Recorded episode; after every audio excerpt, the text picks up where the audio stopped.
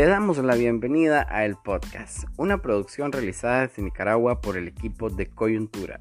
Este es un espacio para contar aquellas historias que deben de ser conocidas.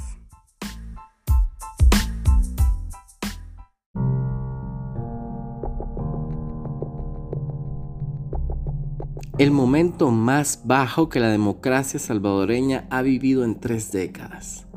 Así fue como muchos medios de comunicación y politólogos titularon la militarización de la Asamblea Nacional de El Salvador por parte del ejército y policías fuertemente armados, encabezados por el presidente Nayib Bukele, quien se sentó en el curul del presidente del Poder Legislativo y amenazó con disolverlo por medio de la insurrección estipulada en el artículo 87 de la Constitución salvadoreña. Este hecho, sin duda alguna, ha alarmado a la región centroamericana y desató una crisis en el país.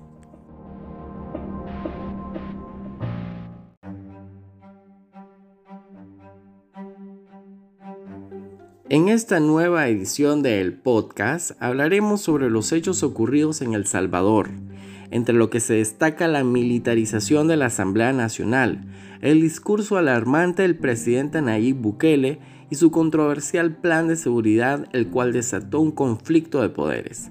Además, analizaremos si en Centroamérica ha ocurrido algo similar y los rasgos que muchos han comparado entre Bukele y los dictadores del hemisferio occidental.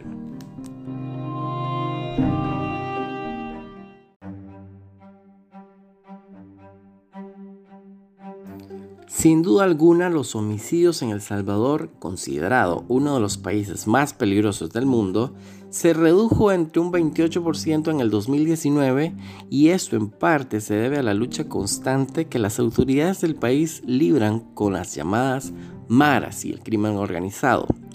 Por su parte, Nayib Bukele ha impulsado desde la presidencia el llamado Plan Control Territorial, el cual es considerado la estrategia ideal para responder a los graves problemas de seguridad ciudadana en el país.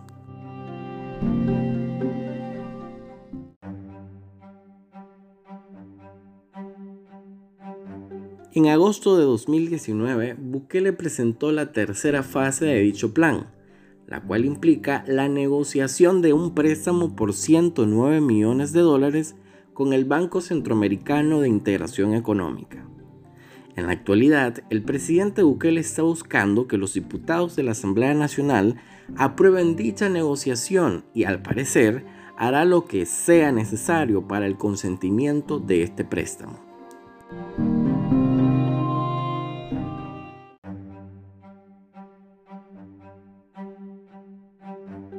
El 27 de enero de este año, legisladores de varios partidos políticos, exceptuando el FMLN, aprobaron un dictamen que permitía al Poder Ejecutivo sentarse a negociar el préstamo con la institución bancaria. Tres días después de esto, el Partido Arena, que controla 37 de los 84 escaños de la Asamblea Nacional, decidió retirar su apoyo debido a que consideran que el tema amerita un mayor estudio.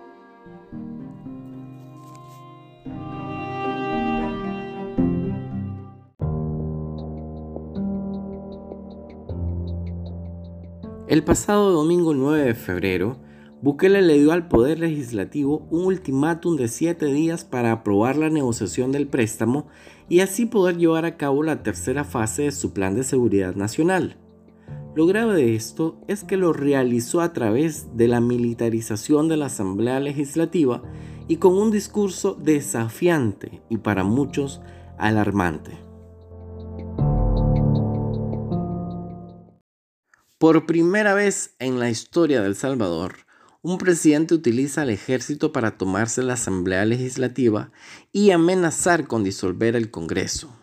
Esto lo hizo Bukele después de organizar y encabezar una concentración con miles de sus simpatizantes.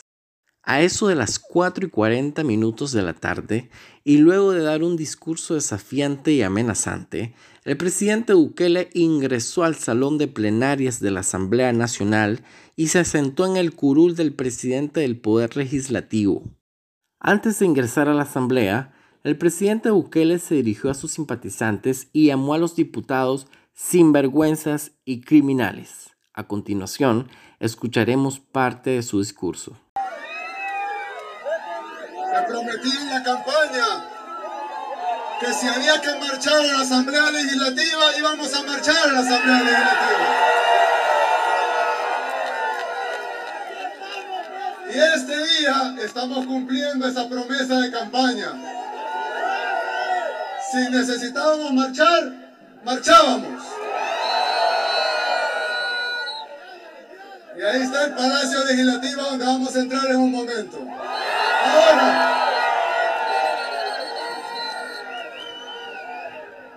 ¿Qué fue lo que pasó para que tuviéramos que estar aquí ahora? Vamos a ver, en primer lugar, quiero hacerles una pregunta a todos ustedes. Piensen, piensen si han perdido a un ser querido, ya sea por enfermedad, ya sea por vejez, por accidente, por las pandillas, por la delincuencia. Piensen, cualquiera que esté acá, que nos está viendo por los medios de comunicación, por las redes sociales, por cualquier forma, piensen qué pagarían, cuánto dinero pagarían para que ese ser querido volviera a estar aquí con nosotros. ¿Cuánto? ¿Un dólar? ¿Mil dólares? ¿Cuánto? Yo diera todo lo que tengo, me endeudaría toda la vida y trabajaría toda la vida solo para recuperar ese ser querido. Pues estos delincuentes de la Asamblea Legislativa no quieren ni siquiera aprobar dinero que no es de ellos, sino que es del pueblo salvadoreño, para garantizar la seguridad del pueblo salvadoreño. Kevin Guzmán, periodista salvadoreño con más de 10 años de experiencia en política y ciudadanía, nos explica un poco más sobre lo que sucedió en su país el pasado domingo. La reacción ante esto de, la Fuerza Armada, bueno, previamente ha sido de apoyo ante el presidente eh, y a raíz de eso también algunas organizaciones sociales han pedido respeto a la institucionalidad, ¿no? En un llamado a la sensatez y la cordura por parte de algunos ciudadanos que incluso han presentado demandas de inconstitucionalidad contra la convocatoria realizada por el Consejo de Ministros que se hizo previamente. Eh, a raíz de esto, eh, luego eh, la Asamblea Legislativa ha hecho un llamado expedito al presidente a que se abstenga de seguir provocando, haciendo estas amenazas, ¿no? provocando esta desestabilización entre poderes del Estado y que se respete pues todos los procesos democráticos.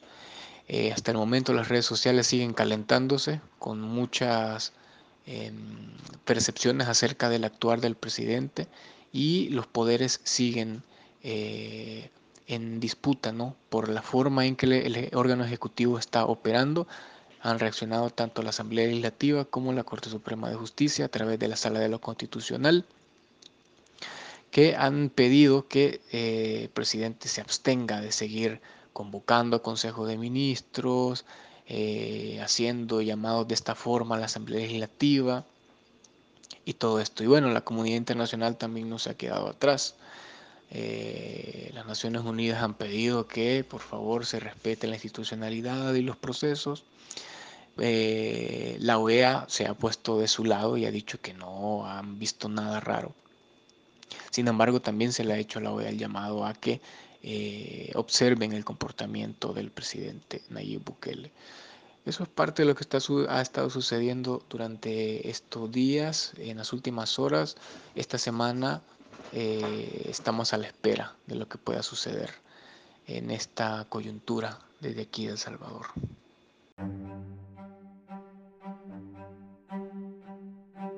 El caricaturista Otto del periódico digital El Faro dibujó una controversial caricatura donde aparece el presidente Bukele siendo retratado con los mismos rasgos físicos en comparación al dictador venezolano Nicolás Maduro, hecho que causó mucha controversia, reacciones y críticas, no contra el caricaturista, sino contra el mismo presidente Bukele cuyas acciones del pasado domingo 9 de febrero, a criterio de muchos analistas, son una revelación de un régimen totalitario y dictatorial.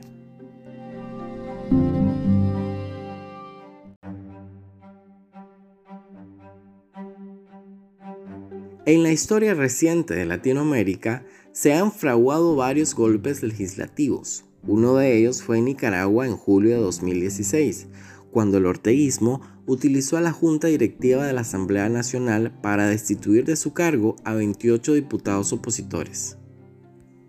Así también, en el año 2017 el dictador Nicolás Maduro llamó a suplantar el poder legislativo a través de una Asamblea Nacional Constituyente controlada en su totalidad por partidarios del chavismo.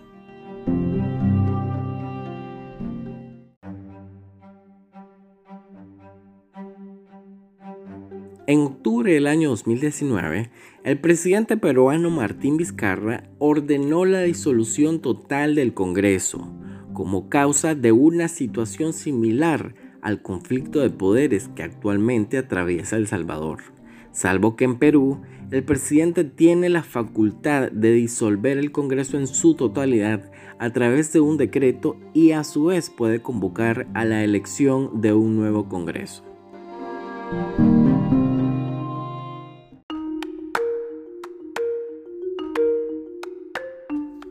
No hay forma de minimizar lo que todo el mundo vio.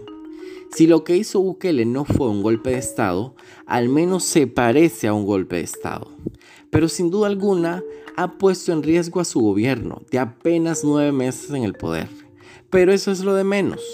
Ha puesto en riesgo la paz que ese país ha venido preservando desde que se puso fin a la guerra civil en 1992.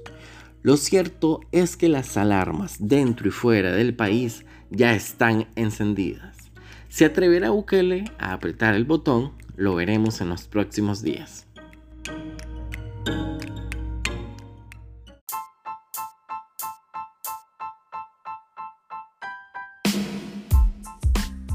Esto fue el podcast, una producción multimedia realizada desde Nicaragua por el equipo de Coyuntura.